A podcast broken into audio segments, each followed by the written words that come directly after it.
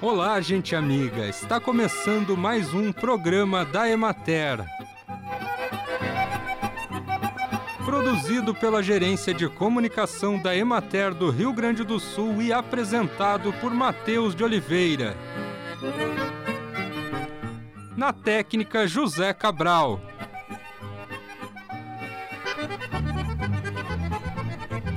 Uma das técnicas demonstradas na 45ª Expo Inter pela Emater foi a elaboração de coquedamas, co que significa musgo e dama bola, ou seja, com a união destes dois elementos em uma estrutura em forma de esfera, é possível cultivar plantas suculentas, calanchóis, cactos, samambaias, chifres de veado, begônias, entre outras, sem vasos. As coquedamas são uma das diferentes possibilidades de cultivar plantas ornamentais para o embelezamento da casa e arredores, bem como incrementar a renda. As coquedamas podem ser utilizadas suspensas ou dispostas em diferentes superfícies. Uma das dicas é que sejam utilizados substratos e musgos de qualidade, pois isto influencia no resultado e o tamanho da bola que você fará dependerá do porte da planta escolhida para cultivar. O fenômeno Laninha pode influenciar o clima do Rio Grande do Sul nos meses de setembro e outubro, alterando ligeiramente o regime de chuvas em algumas regiões do estado. É o que aponta o boletim do Conselho Permanente de Agrometeorologia aplicada do estado do Rio Grande do Sul para o trimestre. Baseado nas previsões, as orientações técnicas para quem cultiva frutas são preservar a cobertura verde nos pomares, seja por meio de espécies cultivadas ou espontâneas, para a conservação das propriedades do solo e armazenamento da água em cultivos protegidos para melhorar a disponibilidade de radiação solar, realizar a limpeza do plástico da cobertura e, em função do baixo acúmulo de frio no mês de julho, ajustar a aplicação de produtos químicos para a quebra da dormência das espécies e cultivares mais exigentes em frio. Acompanhe agora o panorama agropecuário. A área estimada de cultivo de milho para a safra 2022-2023 no Rio Grande do Sul é de 831.786 hectares, com produtividade esperada de 7.337 quilos por hectare, projetando uma produção de 6.102.815 toneladas. A cultura está em implantação no estado e houve incremento acentuado na semeadura, provocado pelo aumento de regiões com indicação de plantio pelo zoneamento agrícola de risco climático, associado à elevação das temperaturas e às condições de umidade de solo adequadas. A operação transcorreu com baixa formação de torrões nos sulcos de plantio, boa deposição de sementes nos solos e uniformidade na profundidade de semeadura. Durante a semana passada, foi possível avaliar os reflexos das geadas dos dias 19 e 20 de agosto.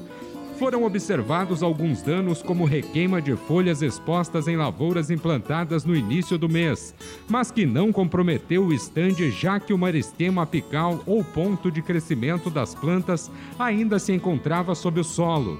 No aspecto fitossanitário, permaneceu a incidência de cigarrinhas com diferentes populações, que foram monitoradas e controladas nos casos de ataques mais severos.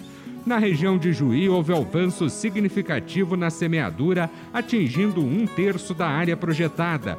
As primeiras lavouras semeadas estão em estágio de emergência e apresentam uniformidade de desenvolvimento inicial das plantas, mas ainda com período acima do considerado ideal entre a semeadura e a emergência, condicionado pelas baixas temperaturas dos solos.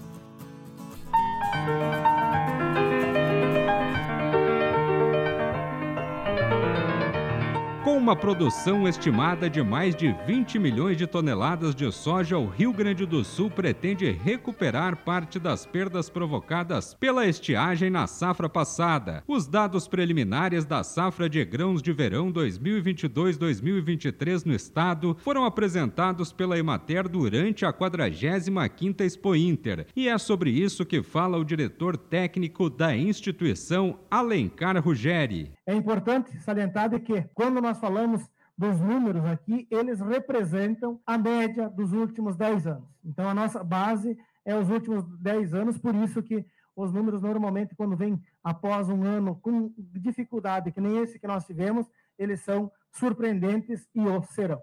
Em termos de arroz, a origem dos dados aqui é do IRGA, a produtividade e a área é do IRGA, aliás, a área é do IRGA, certo? E a produtividade nós fizemos em cima dos nossos dados uh, que foram levantados. Então, nós temos uma uma área estimada em relação ao ano passado, praticamente 10% menor, 862 mil hectares. Temos uma expectativa de uma produtividade um pouquinho, um pouco maior, aliás, um pouco menor, 8.216 quilos, 1,1. E o processo, o conjunto da obra, uma diminuição de 700 mil hectares, ou seja, 7,9% a menos. Então, essas informações, elas são obtidas em conjunto com o IRGA.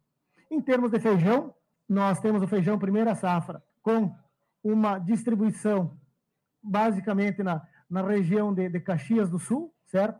O, o, feijão tem mudado sistematicamente, certo? Saiu dessa região, digamos, mais central aqui, que era a região da, da, da Sobradinho, aquela região que era a região tradicional, certo? Porque nós começamos a ser mais exigentes em comprar feijão, nós queremos sempre um feijão do mesmo padrão, e nós sabemos que pequenas áreas você tem uma dificuldade de ter padrão, não que tenha diferença de eh, qualidade. Então, aqui nessa região de Caxias, são feijão irrigado, basicamente a região de Porto Alegre aqui também tem aumentado a área, mas uh, se concentra mais na metade norte do estado, basicamente lá na região de Frederico, Erechim, Passo Fundo e Caxias. Então, nós temos uma expectativa de 30 mil hectares, certo? É um número pequeno quando nós falamos da área produtiva, de produção de, de sequeiro do estado.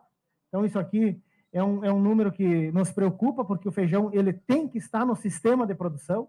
E aí, agora, com o próprio avanço do ABC no estado, nós temos uma, uma necessidade de, no sistema de produção, tu ter essas culturas de verão, o milho, a soja, o feijão, para que faça parte do sistema.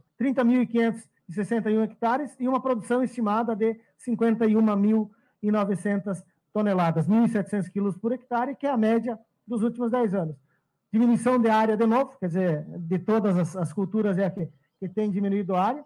Temos uma expectativa, em virtude da média dos últimos 10 anos, de incremento de área na primeira safra, porque na safra passada a estiagem foi que nos, nos pegou de bastante surpresa, certo? Com uma estiagem uh, forte. Produção também um acréscimo de 23%. Então, o que nós temos é diminuição de área e um aumento de 23% na produção do feijão, como 51.985 toneladas uh, uh, de, de, informações. Essas, uh, esses dados são de produção, nós temos trabalhado com essas informações de IBGE de maio de 22. Conversamos hoje com o diretor técnico da Emater, Alencar Ruggeri.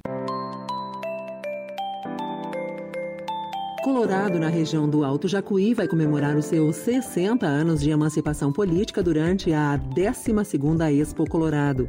A exposição feira vai se realizar no município entre os dias 8 e 11 de setembro. Uma das atrações da Expo Colorado será o pavilhão da agricultura familiar. Segundo a Ematerascar, o pavilhão terá 10 estandes com expositores de Colorado, Tapera, Não Me Toque e Soledade.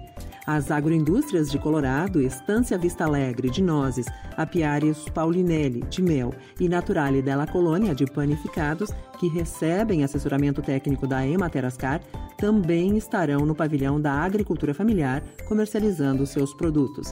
No primeiro dia da Expo Colorado, dia 8 de setembro, os pavilhões abrem ao público a partir das seis e meia da tarde. No sábado e no domingo, a partir das 9 horas da manhã da redação da Ematerascar, Cleusa Noal Brutti.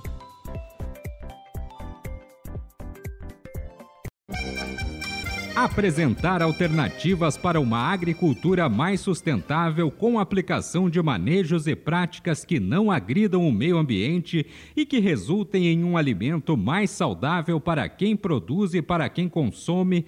Este é um dos objetivos da parcela temática da agricultura de base ecológica apresentada no espaço da Emater durante a 45ª Expo Inter. No local, o enfoque foi o respeito aos processos naturais e holísticos que levam em conta o cuidado não apenas com a vida animal e vegetal, mas também do solo, da ciclagem de nutrientes, do uso de água e do controle biológico de pragas, entre outros com um canteiro em forma de folha, um pergolado e uma estufa em formato geodésico, os visitantes puderam ver como é o sistema na prática, com a adoção de técnicas de cobertura do solo, de compostagens e de cultivos produzidos localmente. E assim encerramos mais um programa da Emater. Um bom dia a todos vocês e até amanhã neste mesmo horário.